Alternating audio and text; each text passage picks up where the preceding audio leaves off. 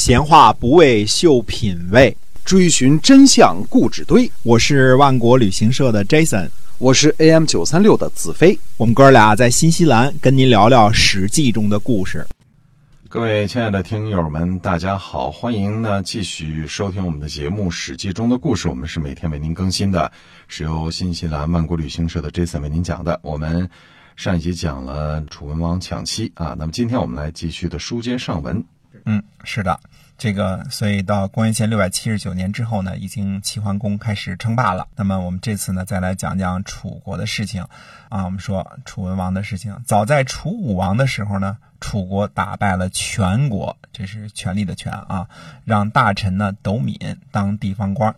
全国呢是子姓诸侯，位置呢在今天的湖北当阳。结果呢，斗敏以权为基地叛，楚武王呢包围了权，杀了斗敏，把权的人民呢迁徙到了那处。那处呢位于今天湖北荆门东南的纳口镇。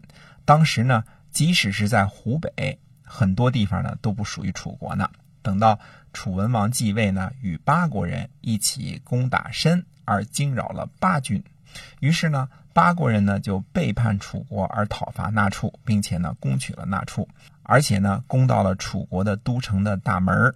那时候呢，楚文王已经迁都到了郢，也就是今天湖北江陵以北的济南城，在那处的南边。呃，颜遨游呢通过。永湖逃走了，嗯，楚文王呢杀了颜遨游，呃，颜的族人作乱，就此我们推断呢，这个就这个颜啊，阎婆惜的这个颜啊，颜姓可能也是楚国的王族。公元前呢六百七十六年，八国人趁乱攻打楚国。公元前呢六百七十五年的春天，楚文王呢出兵迎敌，在湖北江陵被打的大败。啊，很少有这个，呃，楚文王很少有打败仗的时候啊。这次是被打的大败。那么楚文王呢，就率军回到了都城。结果呢，楚国掌管城门的官员呢叫玉泉，他不放国君进城。最后，楚文王呢只能带着军队呢又去讨伐黄国，在河南的横川打败了黄国，这才回师。在回师途中。在角这个地方，三点水一个秋天的秋，今天的湖北翼城东南的时候呢，得病了。夏天六月十五日，楚文王卒。那看门的大臣到底有多大胆子，敢不让这个楚文王进入都城呢？这个呢，我们得说说这位玉泉了。前面说的那位阻止楚文王进入都城的玉泉，他到底是个什么样的人呢？一个城门官，为什么如此胆大呢？原来啊，这个玉泉呢，以前呢还有前科，臣子向国君进谏啊，这个实属寻常啊。但是这位玉泉呢就不寻常了，他是把兵器架在楚文王的脖子上进谏，嗯，听也得听，不听也得听。但是这事儿之后呢，这个玉泉就说了，他说拿兵器啊威胁国君，罪莫大焉。于是呢，就自己砍去了自己的脚，这是一个高难度的技术活啊，这个听众朋友们切勿尝试啊。楚国呢，这才呢任命他做管理城门的官儿，叫大昏。这个昏呢，就外边一门，里边一个昏啊，昏暗的昏，叫他太伯啊。今天北京话来说呢，就是大爷。大婚呢，就是看门大爷。这个城门官城门官这个爵位呢，还世袭给他的子孙，他子子孙孙呢都可以当这个官楚文王呢打了败仗回来，玉泉呢就决定不开城门。凭什么打败仗啊？不让你回来。哎，等到楚文王下葬之后呢，玉泉呢也自杀殉死，被葬在楚文王的墓坟墓这个前的甬道上，让他在地下呢继续守卫着这个楚文王。尽管方式比较各色，但是玉泉呢用他自己的方式呢诠释了什么叫做忠诚。楚文王呢，公元前六百八十九年继位，在位十四年。和他老爸这个楚武王一样啊，东征西讨，扩充地盘楚文王呢，历史上的记载呢，大约就是我们前面讲的这些啊。最重要的就是抢了个漂亮的媳妇儿，生了个有名的儿子。他儿子楚成王大大的有名，比楚文王自己有名多了。此外呢，呃，历史上流传最多的可能就是关于楚文王和和氏璧的这个传说了。可惜呢，呃，这事儿呢出现在《韩非子》当中。真实性呢不可考，呃，我们说呢，战国时期好多文献都是不太靠谱的。韩非子、孟子、荀子等，包括战国末年吕不韦主编的这个《吕氏春秋》啊，这些都不能够当做严肃的历史来看待。诸子百家当中很多著作都是用来说理的，其中很多都是寓言、比喻，哎，讲故事、解释。韩非子当中的记载说呢，说楚国的卞和得了一块璞玉，就是包着宝玉的这个一块大石头啊，献给了楚厉王。这位楚厉王呢？呃，是楚武王的哥哥，在楚武王之前，而《左传》呢，正式记载这个楚国呢，基本上自楚武王始，楚国呢，自从楚文王开始呢称王啊，楚武王呢，应该是后来追封的。楚厉王这么个名号有没有？我们现在都怀疑啊，因为追封也一般只追封上一代嘛，对吧？楚厉王呢，认定这是块顽石，结果呢？砍了卞和一只脚，让你欺骗国君，对吧？到了楚武王的时候呢，卞和又去献玉，结果又被砍了一只脚。到了楚文王的时候呢，卞和又去献玉，嗯，而且呢哭了。这卞和呢就哭着对这个楚文王说啊，说脚呢被砍了，我不伤心，我伤心的是呢美玉被当作顽石，忠臣被当作骗子。最后呢，楚文王呢就让人打磨一下这个璞玉啊。老头挺可怜的，是吧？而且大老爷们都哭了，是吧？试试吧。结果呢，就做成了打磨出来一块玉璧，这就是天下闻名的和氏璧。和氏璧名气可是着实的不小啊。据记载呢，后来战国时期呢，楚怀王呢把和氏璧呢赐给了令尹朝阳。这位令尹朝阳呢，喝酒的时候呢拿出来显摆，门客当中呢就有人起哄，趁酒，呃，趁着闹酒呢就偷走了和氏璧。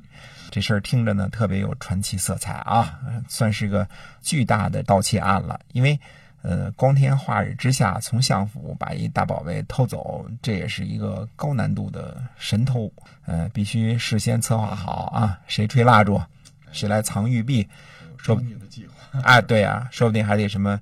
假有人假装带着玉璧逃走，结果玉璧藏在桌子底下之类的精巧计算啊！呃，这可是堂堂的相府啊，深宅大院啊，家丁护卫，人来人往，没点大本事很难做成这么大的案子。而且最后呢，小偷还找了一个替罪羊，这就是当时在楚国游学求官的张仪同学。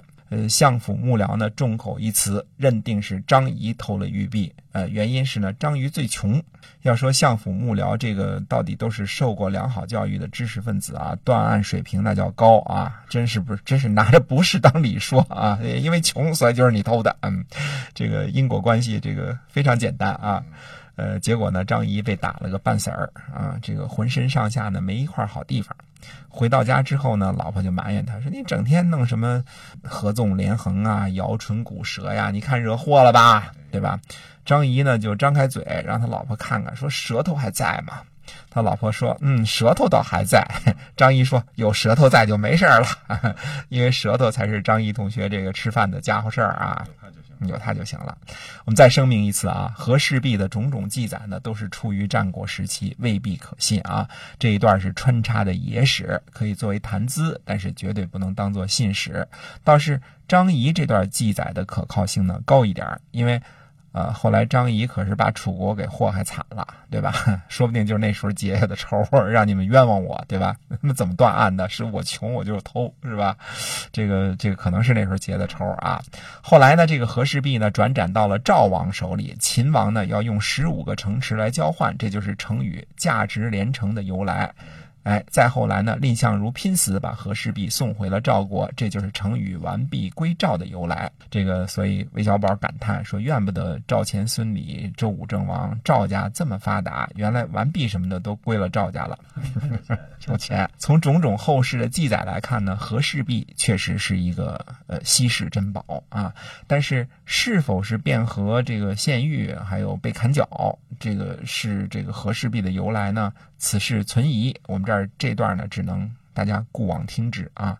我们接着回来呢，说历史。楚文王死后呢，赌敖继位，在赌敖五年的时候呢，想杀死弟弟熊运，熊运呢就逃去了隋国。我们说隋国啊，从楚武王那时候起就一直是楚国的附庸国啊，并且呢。呃，这个谁熊运呢，借助隋国的势力呢，就杀死了赌敖。熊运就是历史上赫赫有名的楚成王。按照时间推算呢，就是按照西归被抢的时间推算啊，赌敖和楚成王都是西归的儿子，可能生于公元前六百八十四年到公元前六百八十年之间。而且熊运是弟弟，他年纪比这个赌敖还轻一点嘛，对吧？所以楚成王在公元前六百七十二年杀死哥哥继位的时候啊，那算起来也就是个一二十岁的少年而已。嗯，楚成王啊，在位呢，一直到公元前六百二十六年，做了四十五六年的国君，就连晋文公都先他两年而死。啊，我们这故事当中呢，呃，晋文公尚未出场呢，这个还且着呢。而且呢，楚成王呢，竟然不是自然而然老死的，这个以后我们再说啊。楚成王可是一个非常有名的君主了啊，我个人认为呢，楚成王几乎可以称作楚国的国父。啊，从楚成王开始，一直到战国末年，楚国被秦国的王翦所灭啊。楚国呢，长雄于诸侯啊，经常是在诸侯当中当老大的。这四百多年国祚的基业呢，就是在楚成王手里奠定的。楚武王和楚文王两代呢，只是武功强盛，东征西讨，开疆辟土，但是对手呢，都是湖北附近的小国家啊，没有。遇到过真正的对手，呃，楚成王呢也是开疆辟土，灭国无数，对手呢可就强大的多了，呃，都是什么宋国呀这些老牌的贵族啊，还差点跟齐国打一仗啊。除了凭借强大的武力之外呢，楚成王在外交方面建树良多，颇有作为。到了楚成王手里呢，楚国才真正以一个大国的形式出现。出现在天下诸侯面前啊！用现在的话说呢，楚成王是一种亮瞎人眼的方式闪亮登场的。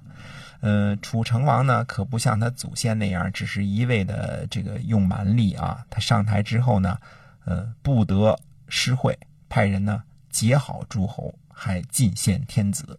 所以周王室呢赐佐啊，赐给佐肉的意思呢，就是承认其诸侯地位的意思。啊，我个人认为呢，这次赐佐呢，很可能是周惠王做的，尽管历史上没说啊。这事儿我们以后再详细说。天子呢还下了一道诏令：“震耳一月之地，无侵中国。”命令下来了。楚成王呢就靠着承认周王室的这个举动啊，得到了这个呃朝廷这个圣旨之后啊，更是指东打西，指南打北。《史记》当中说呢：“灭国无数，广地千里。”楚国呢？在春秋时期的国土扩张呢，主要就是在楚武王、楚文王和楚成王手里实现的。楚成王的故事呢，后边还很长，我们这个慢慢讲啊。那么下次呢，我们回去呃讲一讲这个中原，讲一讲王室的事情。好的，那我们今天啊《史记》中的故事先跟大家分享到这儿了，感谢您的收听，我们下期再会，再会。